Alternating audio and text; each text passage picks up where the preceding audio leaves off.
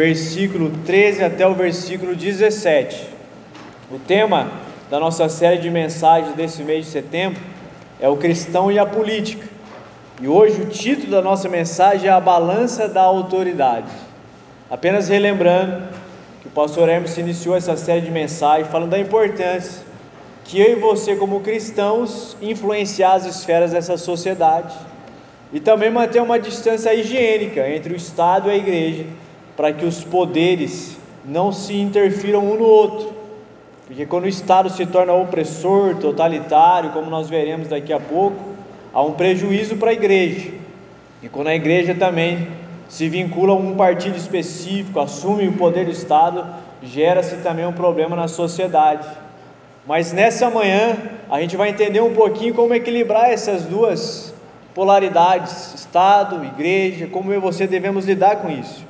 E aqui eu quero trazer novamente a tese básica do sermão do pastor Hermes, que é uma pergunta para o nosso coração. Eu e você, nós estamos dispostos a avaliar a nossa visão política pelo filtro da nossa fé cristã, ou a gente vai criar uma versão da nossa fé que suporte a nossa visão política. Nós somos especialistas em fazer isso. Às vezes você quer fazer, tomar uma decisão, eu também, a gente acha um texto bíblico para justificar nossas decisões, né? Mas o texto bíblico tem que moldar as nossas decisões. Eu não preciso encontrar um texto que justifique. Às vezes, quando você está no seminário, você já tem um sermão pronto, você só precisa encontrar o texto para colocar o seu sermão ali dentro mas é a palavra de Deus que tem que moldar a minha mente, a sua mente, o nosso coração, a nossa vida como um todo. E eu quero aqui destacar, não vou ler todo, mas existe um direito, a Constituição nos dá direito. No artigo 5, inciso 6, estipula ser inviolável a liberdade de consciência e de crença, assegurando o livre exercício dos cultos religiosos e garantindo na forma da lei, a proteção aos locais de culto e suas liturgias. O Estado é laico, ou seja, não possui uma religião oficial, mas o Estado não é contrário a qualquer manifestação religiosa, pois a política representa os anseios de um povo. Eu e você, nós somos cristãos, e como cristãos nós vamos levar a nossa fé em, nossa fé em qualquer ambiente, em qualquer esfera da sociedade. E o Estado precisa garantir a minha liberdade de culto e de expressão, não apenas da fé cristã, de qualquer outra religião, do Espiritismo, da Umbanda, do Judaísmo, nós somos livres ainda para poder expressar a nossa fé em qualquer ambiente. É óbvio que as instituições políticas elas não devem assumir para si nenhuma religião específica. Por isso que eu concordo que nenhuma instituição pública deve ter algum símbolo religioso na sua parede. Porque o Estado é laico, mas eu e você, como cristãos, devemos levar a nossa fé a todos os ambientes. E a nossa tese básica dessa manhã é: o mesmo Deus que pesa o Estado, é o mesmo Deus que também pesará a igreja. As mãos poderosas de Deus pesam o Estado, quando ele se torna injusto e deixa de servir a sociedade. Mas essa mesma mão poderosa pesa a igreja quando ela deixa de ser uma igreja relevante na sociedade. Por isso, nosso texto, que eu disse no começo, começa dizendo: Mas Jesus, percebendo-lhes a hipocrisia, respondeu: Por que me experimentais? Trazei-me um denário para que eu veja. Eles nos trouxeram. Perguntou-lhes: de quem é essa efígie de inscrição? Responderam: De César. Disse-lhes então Jesus: Dai a César o que é de César e a Deus o que é de Deus, e muitos se admiraram dele. Até onde a autoridade do Estado deve ser respeitada e nós devemos de fato obedecer essa autoridade sobre as nossas vidas. Até onde o Estado pode interferir na minha vida civil, na minha vida religiosa ou até mesmo na igreja. Então aqui existe dois grupos de pessoas que chegam até Jesus, os fariseus, que personifica e representa aqui a espiritualidade judaica, que naquela época era tudo junto, uma teocracia, os judeus representando aqui a lei e o poder político judaico, numa pegadinha em relação a Jesus, e um grupo de herodianos Os herodianos eram soldados de Herodes, eles, tinham uma, eles eram uma seita política religiosa. Eles criam, segundo a tradição, que Herodes era o Messias e que ele deveria ser o salvador da sociedade por meio de atitudes políticas. Então agora tem judeus que não reconhecem Jesus como Messias, colocando ele em xeque, os herodianos que têm uma visão política e religiosa da vida, tentando colocar Jesus em xeque, para que ele assuma uma das duas posições. A quem a gente tem que respeitar? Jesus, de forma muito sábia, diante dessa pergunta persuasiva deles, ele fala assim: o que está escrito nessa moeda? De quem é esse rosto, essa cara? De César. Então dai a César o que pertence a César, ou seja, respeite o Estado, enquanto o Estado se torna beneficente, enquanto o Estado está ajudando você, enquanto o Estado está servindo a sociedade, e dá a Deus o que é de Deus. Então Jesus está dizendo nesse texto que nós temos o direito, e o privilégio, e o dever de obedecer ao Estado, enquanto esse Estado permanece saudável. Por isso que é importante eu e você entendermos isso nessa manhã. Você só deve se submeter a alguma autoridade, enquanto essa autoridade é fiel às Escrituras, e ela representa os valores do reino na minha vida e na sua vida, independente de quem assume esse púlpito domingo após domingo, ou outro lugar, ou outra denominação cristã que você vá, se eles ou nós não anunciamos os valores corretos da palavra, nenhum de vocês deve submissão a nós. Porque nós estamos criando pessoas que pensam, que possam tomar decisões por si mesmas, a partir do crivo e da orientação das Escrituras. Nós não queremos nenhum cristão aqui emburrecido, onde vai impor sobre você algo que é errado e você vai ter que assumir sob o pretexto de uma falsa lealdade. Isso é replicado em qualquer instituição. Qualquer governo que não represente os valores do Evangelho não merece ser respeitado. Nós devemos desobedecê-los, porque a palavra de Deus é maior que todas as coisas na minha e na sua vida. O termo grego aqui, dai, que Jesus está falando, é devolver, é uma obrigação legal. Eu tenho que devolver o meu imposto ao Estado. Por mais que ele suga, mas ainda eu tenho que devolver. Por mais que a gente não concorde, ele está dizendo, Jesus, olha, você tem que devolver, é uma obrigação legal, você precisa fazer isso. Então, como cristãos, nós devemos ser bons cidadãos, dar exemplo, devolvendo o imposto ao Estado, respeitando as pessoas, cumprir os nossos deveres civis, nós somos chamados para isso. Nós temos que ser um exemplo para a sociedade, porque a sociedade nos olha. E Deus também contempla o nosso coração. Então, o que o Estado tem como direito, eu preciso devolver para ele. Por mais que a máquina está inchada, a gente tem que continuar devolvendo, e nós não podemos sonegar essas coisas. É difícil né, o Estado devolver meu imposto de renda todo ano. Né, o ídolo está aqui, ele conseguiu fazer isso esse ano. Eu tive que esperar um mês. Miserável Podia ter feito no outro dia, mas esperou chegar no último dia para me devolver uma merreca. Ainda tem a segunda parte ainda. Mas é o Estado. Eu tenho que fazer isso, eu tenho que colocar tudo lá, declarar tudo certinho. Jesus aqui também está estabelecendo os limites de autoridade. Ele está dizendo: olha, essa moeda é de Augusto, ele é o imperador, você tem que fazer o que você precisa saber. Porém, dai a Deus o que é de Deus. Jesus está dizendo: a nossa adoração e a nossa lealdade suprema pertence única e exclusivamente a Jesus. Faça o que você tem que fazer em relação ao Estado, mas a minha, a sua lealdade pertence única e exclusivamente ao Senhor de todas as coisas. Ele é maior que todos os impérios. Os reinos que se consideravam inabaláveis, eles tombaram durante a história, mas a igreja do Senhor permanece até hoje, porque Ele é o único Deus que merece a nossa lealdade.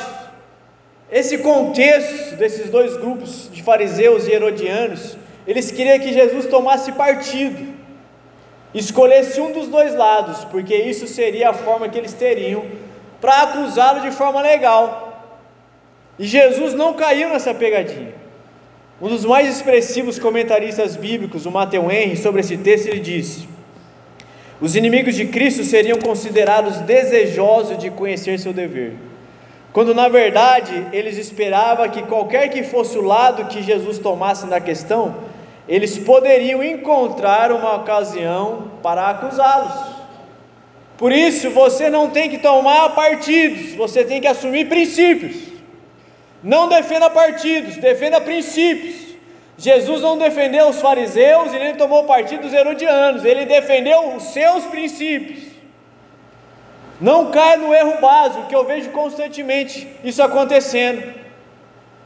As pessoas falam assim: oh, o Diogo é conservador. Eu falo, não sou conservador, meu irmão, eu sou bíblico. Se aquilo que eu acredito que é pautado nas Escrituras se conflui com aquilo que nós chamamos de conservadorismo, você precisa entender que é o conservadorismo que se apropriou dos princípios das Escrituras. Porque se você assume um partido e você vai assumir porque é normal, mas você precisa entender que é os princípios das Escrituras que fundamentam a minha vida e por desdobramento também está presente em algum partido. Quando eu e você afirmamos que somos contra o aborto, é a Bíblia que diz isso. Quando eu e você afirmamos que o casamento é entre um homem e uma mulher, é a Bíblia que diz isso. Mas se isso se vincula aos partidos conservadores, é um resultado, é um desdobramento do que a Bíblia está ensinando a mim e a você. Então, que você não caia na arapuca de assumir um partido, você assuma princípios. E deixe que as pessoas façam a sua própria relação. Porque se você pautar a sua vida nas Escrituras, os princípios da palavra vão nortear você por essa sua vida. Quando o seu partido acabar, eles acabam e surgem outros, os seus princípios permanecerão. Olha que interessante o comentário de Cambridge sobre esse texto. Dê a César tudo que ele pode exigir legalmente, tudo que ele pode exigir legalmente. Mas também dê a Deus o que ele exige de você como seus súditos espirituais. Assim como o Estado precisa exigir algumas coisas de nós de forma legal, você deve fazer.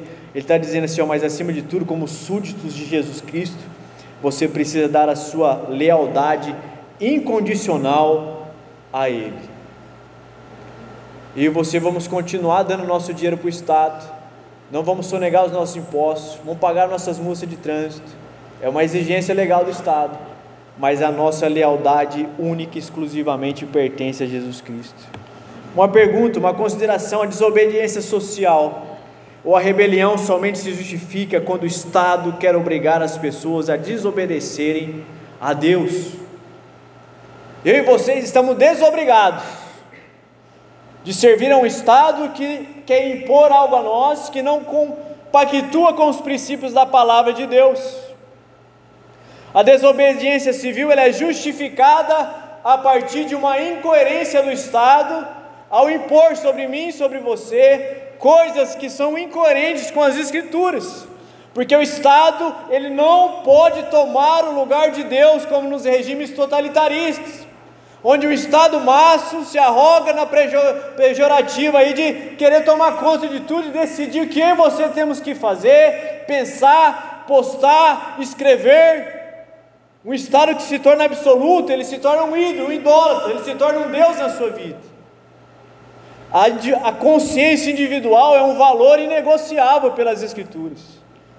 Mas quando o Estado decide o que você deve postar, quando o Estado decide o que você deve escrever, quando o Estado decide o que você deve falar, senão é considerado um discurso de ódio, daí nós temos um problema.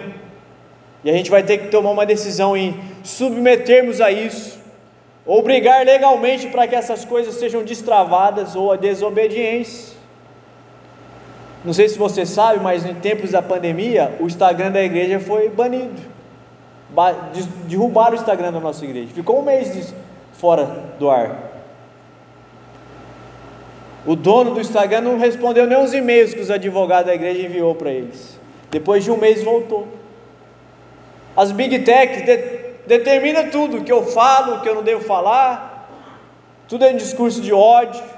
Então a gente precisa entender isso, que a palavra de Deus é o norte da sua vida. O nosso lugar de fala é a Bíblia. Senão eu nunca vou poder pregar contra nada, porque eu não fui quase nada nessa vida. Eu não posso falar do pastor Fábio, que é gordinho, porque eu não sou gordo, nem é meu lugar de fala. Daí vai ter o um grupo das minorias, dos gordinhos, dos magrelos, vão criar um grupo para mim também. Irmãos, não caia nessa falácia, o nosso lugar de fala é a Bíblia. E sobre ela a gente fala sobre todas as pautas que se colocarem diante de nós, porque a palavra de Deus é o que moda a minha e a sua vida. Durante a história da igreja, eu e você temos alguns exemplos de homens que desobedeceram o Estado. Daniel é um deles. Daniel cresceu exilado, de repente saiu um decreto dizendo você não pode adorar mais nenhum Deus, ele não está nem para nada, irmão. O cara chega lá, ajoelha e fala: ó, o cara está se curvando diante das, dos decretos, contrariando os decretos do rei. O rei muito angustiado, porque conhecia o caráter e a índole de Daniel. Mesmo assim, para cumprir a sua palavra, joga ele na fornalha. Mas Daniel não se submeteu a um, a um decreto que é incoerente à palavra de Deus. Quando o Estado intervir na sua vida privada, na sua espiritualidade, não se submeta a ele, se submeta ao crivo da palavra. O texto de é bem claro, ele não ouviu o que o decreto dizia, ele foi simplesmente adorar o seu Deus. Ele tinha mais ou menos 60 ou 70 anos quando ele foi lançado na fornalha. No final da sua vida ele passou por um momento difícil, mas ele resistiu a um sistema que é contrário à palavra de Deus, mesmo que custasse a sua vida porque é isso que você fomos chamados a fazer. Nós somos um grupo que mantém esse mundo em pé por causa da mensagem que nós carregamos. A palavra de Deus diz que nós somos luzeiros de um mundo caído. E as luzes de Jesus não diz que se guarda debaixo da mesa, mas se coloca alto para que as pessoas enxerguem a verdade do Evangelho. Então a gente é um grupo que entende isso. Pedro e João diante do Sinédrio. Não julgue, senhores, mesmo se é justo aos olhos de, de Deus obedecer aos senhores e não a Deus. Pedro e João, vocês não podem mais pregar. Falou assim: ó, é melhor obedecer a Deus do que a vocês que são os homens, e nós não vamos submeter a lei de vocês, nós vamos continuar pregando. Nenhum governo pode requerer o apoio incondicional do cristão em pautas que nós não concordamos, em princípios que nós não advogamos como verdade.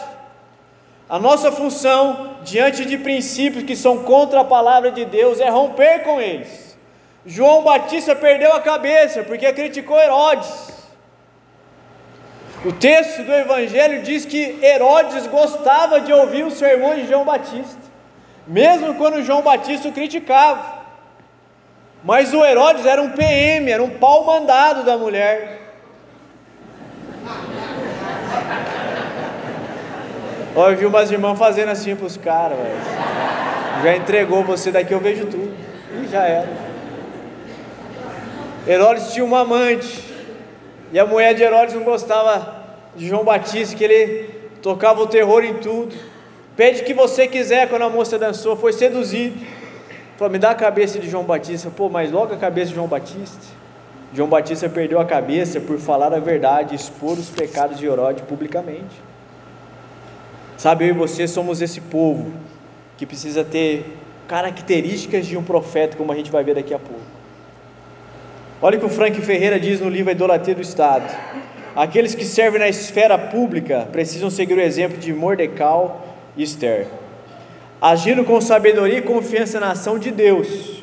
É necessário que aqueles que servem nos palácios guardem seu coração no, do poder dos, ou do silêncio, entendendo que nossa função pública existe para a glória de Deus e para o benefício do povo.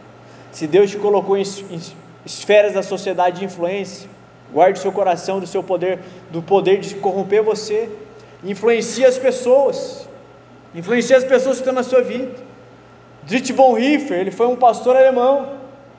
Quando o nazismo surgiu, ele foi contra o regime nazista. Ele pagou o preço por isso. Algumas igrejas apoiaram o nazismo. Mas ele falou: Eu não vou apoiar isso aqui. Então, como ele não tinha mais igreja, ele fez um seminário clandestino, desobedecendo o nazismo. E nesse seminário ele começou a ensinar teologia para os futuros pastores. E ali surgiu o melhor livro que existe sobre comunhão que você pode ler na vida. Chama Vida em Comunhão. A gente lê esses livros de, de comunhão, né? Ah, como resolver fofoquinha, não sei o que, esse negócio é balermo, isso é Nutella. Esse aqui é um livro que fala o que é comunhão de verdade. Surgiu no fervo do nazismo, onde ele estava contrariando o sistema e falou assim: ó, a gente precisa viver em comunhão. Ele escreveu um livro sobre isso, Vida em Comunhão.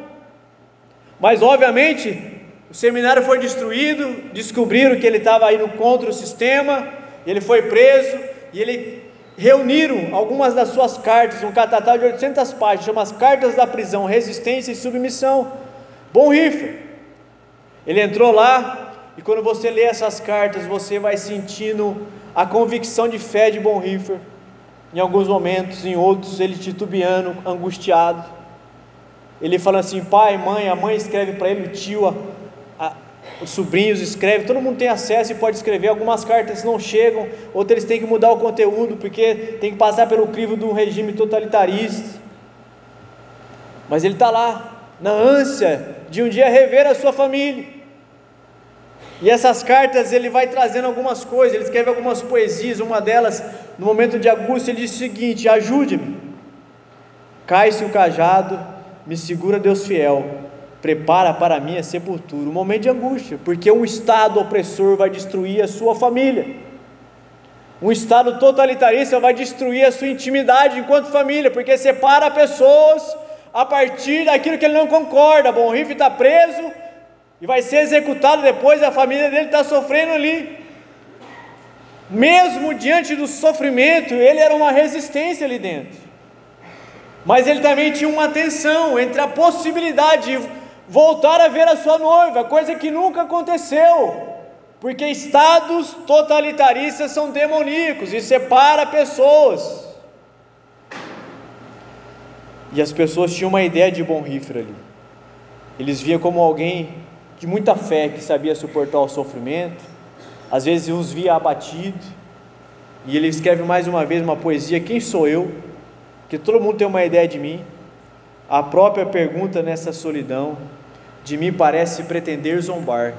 Quem quer que sempre eu seja, tu me conheces, ó meu Deus, eu sou teu. Um dia eu e você teremos que enfrentar os levantes de Satanás para a nossa vida. A palavra de Deus diz que um dia o dia mal chegará a mim e a você.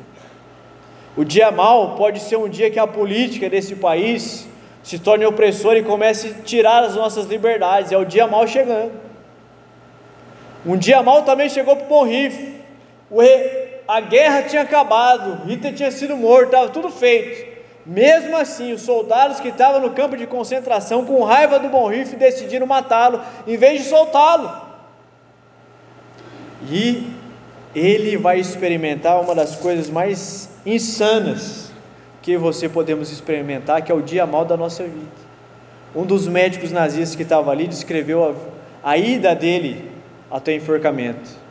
Pela porta entreaberta de uma sala do prédio do quarto, viu o pastor Bonrife ajoelhar-se em profunda adoração, em profunda oração com o seu Senhor Deus, antes de tirar as roupas dos prisioneiros. Todo prisioneiro tinha que morrer nu.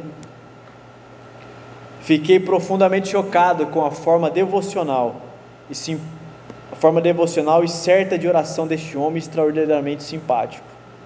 Ele também ofereceu uma breve oração no local da execução e então, com coragem e calma, subiu a escada para a forca. Um dia o dia mal vai chegar para mim e para você. Mas a gente pode atrasar esse dia mal se a gente começar a nos posicionar como cristãos. Romanos 13, do 1 ao 7, fala mais uma vez de Paulo convocando a igreja a obedecer o Estado. Mas aqui eu quero destacar a primeira consideração desse texto a igreja será pesada na balança. Irmão, se tem um livro na Bíblia que me deixa chocado, é o livro de Daniel. Eu posso ler ele várias vezes, eu tenho as mesmas reações. Um terror sobrenatural me assola quando eu leio Daniel. Primeiro, ele tem uma visão, quando Deus fala com ele, o negócio é tão intenso que ele desmaia. A carne dele não suporta a presença santa de Deus sobre ele, ele desmaia. Depois ele vai ler ali uma, algumas frases que vai aparecer numa parede. E essa frase para mim é chocante também, que me lembra de um senso de santidade que muitas vezes eu não tenho. Mas está escrito: pesado foste na balança e foste encontrado em falta. Ele, o rei pergunta para ele: o que, que é isso, Daniel? Ele falou assim: ó, você já era, irmão. Game over. O seu império foi pesado na balança, irmão, e Deus não encontrou nada aqui que possa salvar você. Quando eu leio esse texto, eu falo, Pai, tem misericórdia de mim. A sensação que eu tenho nesse texto é de um terror sobrenatural, que é a mesma sensação quando eu li a criação do inferno nas crônicas de Nárnia, ou quando eu leio o inferno de Dante, quando ele vai falando dos vários infernos lá na literatura de ficção. É um assombro diante de um Deus Santo que olha para o meu coração e consegue enxergar as mazelas que eu não consigo muitas vezes lidar com elas. E eu falo, Deus, me, me livra disso. De um dia você olhar para mim e falar assim: Ó oh, Diogo, você foi pesado na balança e você foi achado em falta. Um dia a igreja será pesada na balança. E ela vai ser achada em falta por três razões. A primeira, quando a igreja perde o seu vigor profético. A igreja é uma voz profética no mundo caído. O profeta no Antigo no Novo Testamento era um homem que se levantava e apontava o pecado de uma nação ou de algumas pessoas, sem papa na língua. Você está em pecado, Herodes, seu adúltero. Essa nação aqui é uma idólatra. Essa é uma igreja profética. Se a igreja perder esse vigor profético, é uma igreja que pode ser pesada na balança e ser achada em falta. Por quê? Porque é uma igreja que acha que não pode falar contra o pecado, porque eles vão dizer que essa igreja é polêmica. Então, para não ser polêmico, muitas igrejas se calam e deixam de anunciar todo o evangelho de um Deus que nos ama, mas que também é um Deus de justiça que não tolera o pecado na nossa vida e nem na nossa nação. Irmãos, a igreja é uma voz profética, ela vai sempre denunciar o pecado sempre. Não importa qual seja o pecado, essa igreja precisa fazer isso. Uma igreja que pode estar em falta é uma igreja aculturada com o sistema desse mundo.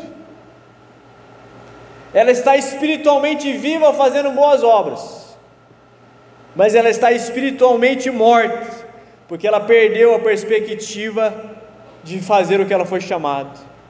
Então, uma igreja que nunca dá uma resposta aos problemas que está acontecendo, porque ela tem medo de ser cancelada, ela tem medo de ser exposta nas redes sociais, ela tem medo de ser rotulada como uma igreja dura, rígida, é uma igreja que se apropria dos valores culturais desse mundo, é uma igreja que faz casamento entre dois homens, porque nós somos a igreja do amor, da alegria, do culto cores, é uma igreja que se acultura, então o evangelho começa a ser diluído dentro desses princípios pós-modernos e ela simplesmente se torna um clube social que você vai lá para conversar com as pessoas.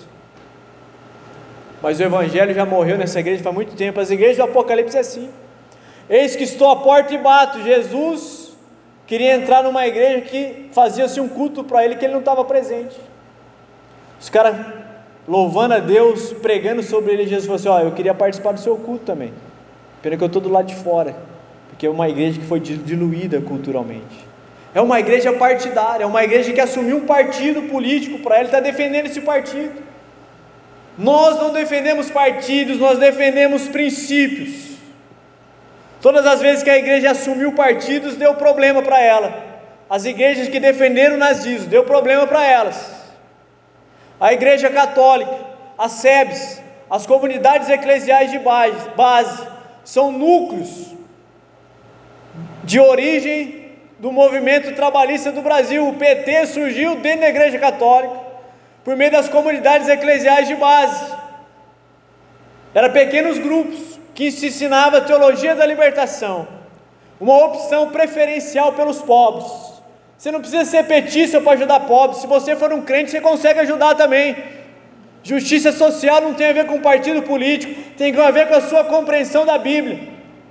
Daí dentro de uma igreja se ensina a teologia da libertação misturada com o cristianismo. O que, que é a teologia da libertação? É marxismo puro. Então o homem genial, infelizmente, foi um presbiteriano.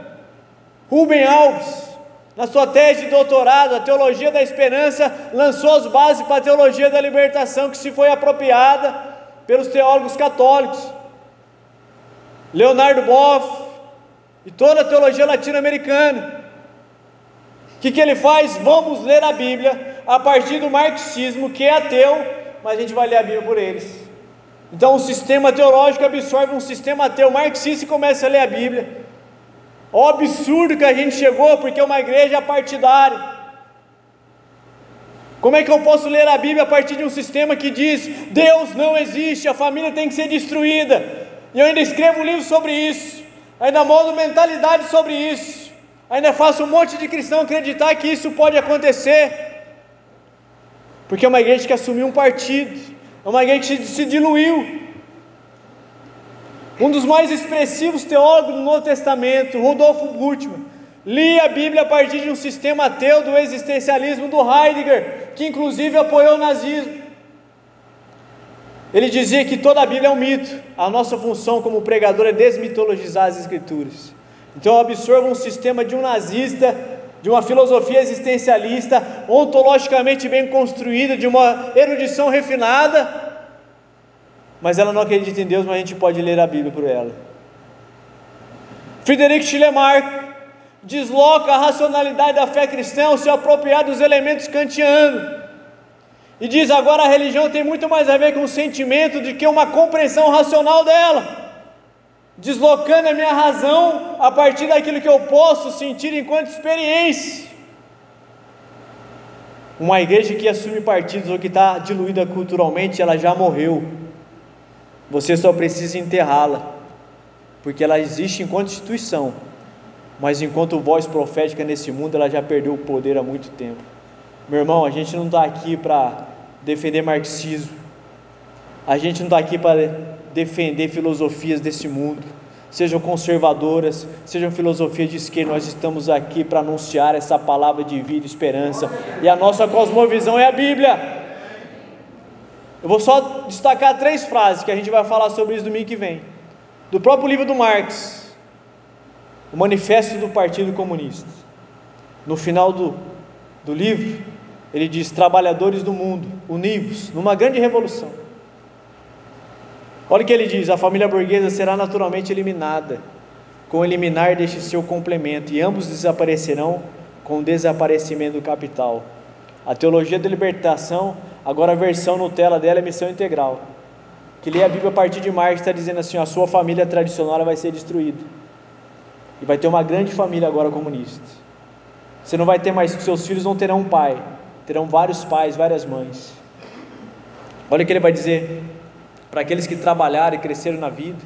Olha o que ele diz: retirado do caminho, suprimido e ter a sua existência impossibilitada. Você que trabalhou a vida inteira pegou ônibus, que trabalha até hoje, ele está dizendo assim: ó, quando o regime totalitarista chegar, o marxismo foi implantado, a gente vai tirar você de tudo que você conquistou.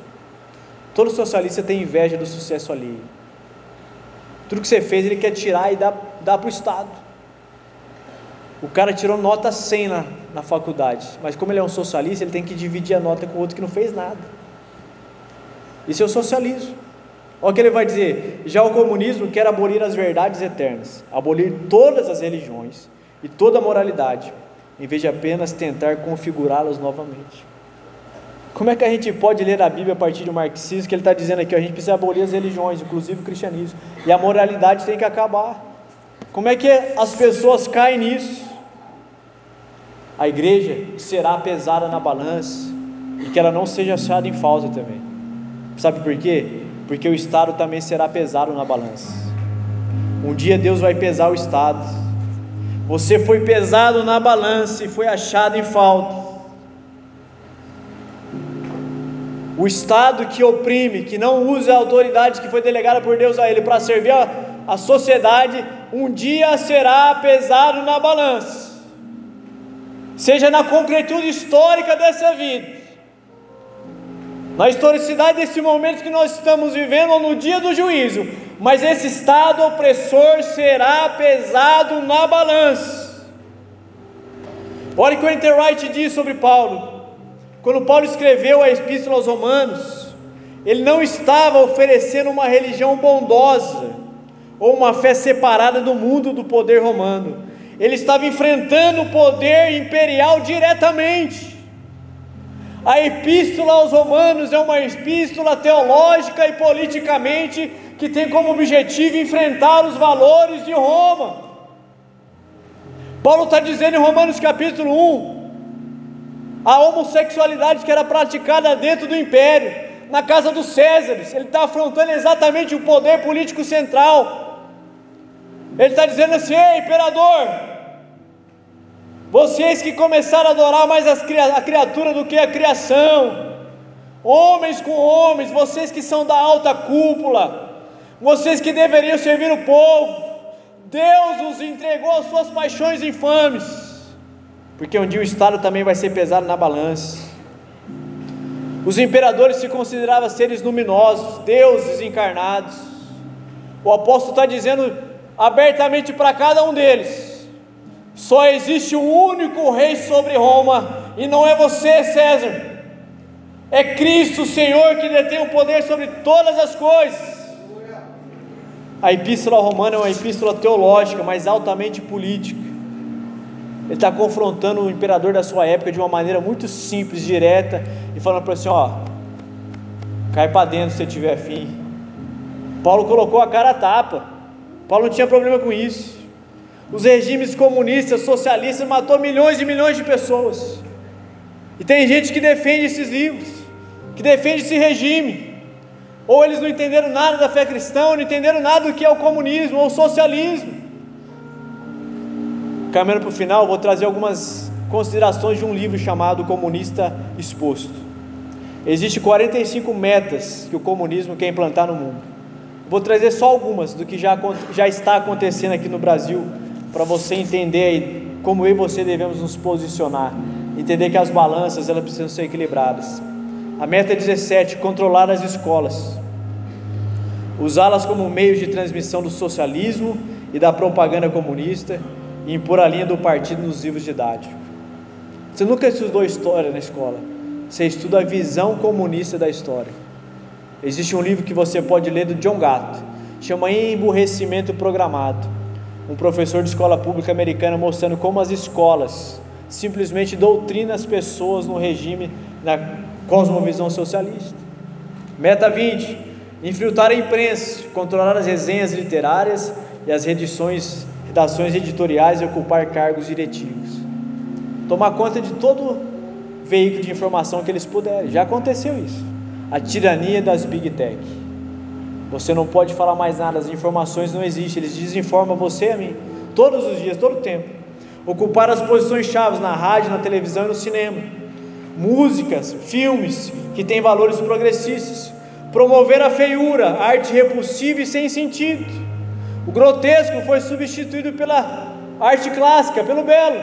Hoje você vê o grotesco na pós-modernidade, cuja palavra-chave é desconstrução de tudo aquilo que o cristianismo conquistou para mim e para você. Eliminar todas as leis sobre obscenidade, dando a elas o rótulo de censura e a violação da liberdade de expressão e imprensa tudo que você falar que vai contra a ideologia deles, vão dizer para você: isso é discurso de ódio, você é intolerante. Ele vai censurar a sua vida, vai violar você de poder falar o que você quer falar. Quebrar os padrões culturais de moralidade, através da promoção de pornografia, obscenidade em livros, revistas, filmes, rádio e TV. É a sexualização de crianças, precoce, da juventude, tudo isso é ensinado no campus da Babilônia, que é a universidade. Apresentar a homossexualidade, a degenerência, a promiscuidade como algo normal e saudável. Porque você tem que aceitar tudo, porque se você não aceita, você é intolerante. Eu quero muito que você entre no canal do YouTube da igreja.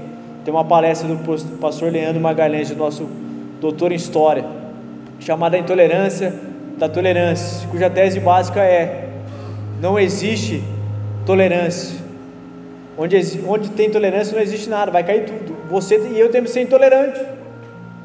Se alguém falar assim para você, ó, eu quero matar o seu filho, você vai tolerar? Não, por quê? Porque você não tolera, você precisa e eu também não sermos tolerantes. Olha que ele continua dizendo: infiltrar as igrejas, substituir a, a religião revelada pela religião social, que é a teologia da libertação Eles já fizeram isso. Desde acreditar a Bíblia e dar ênfase à necessidade de maturidade intelectual, a qual precisa de uma muleta religiosa.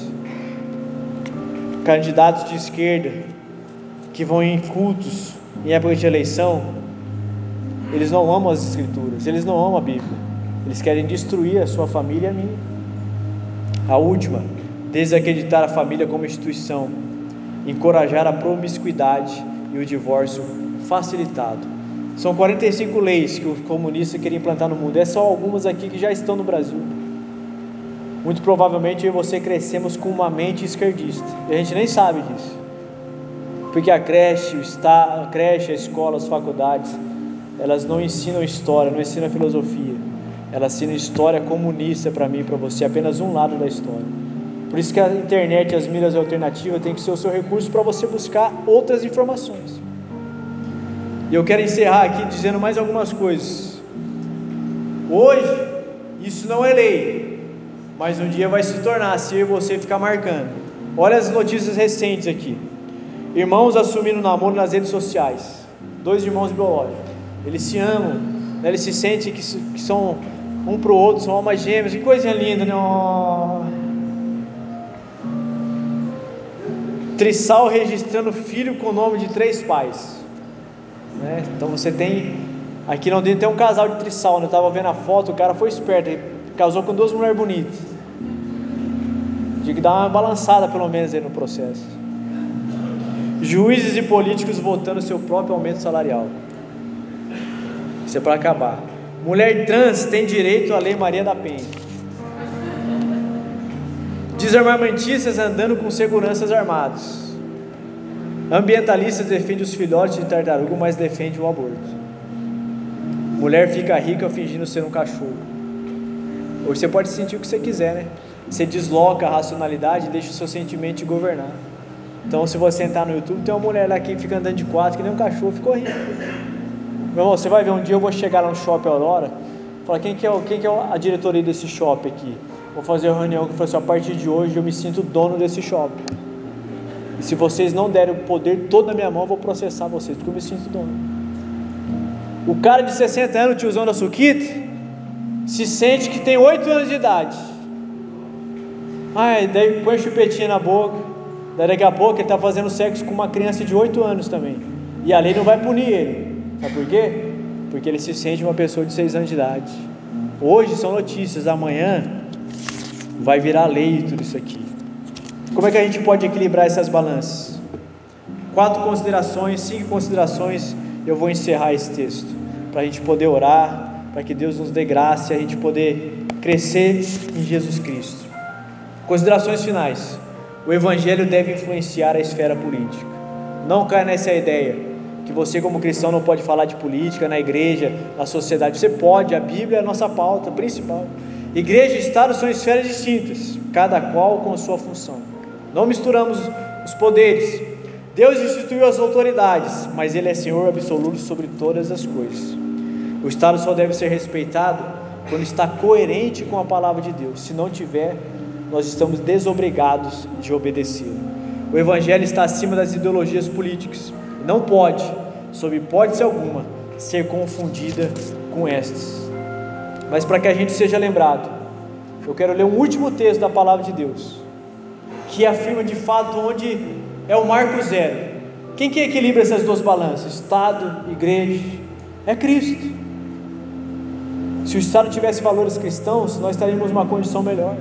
Cristo é a balança que equilibra todas as coisas, é, é a régua que nós medimos todas as coisas, Ele é o centro de todas as coisas.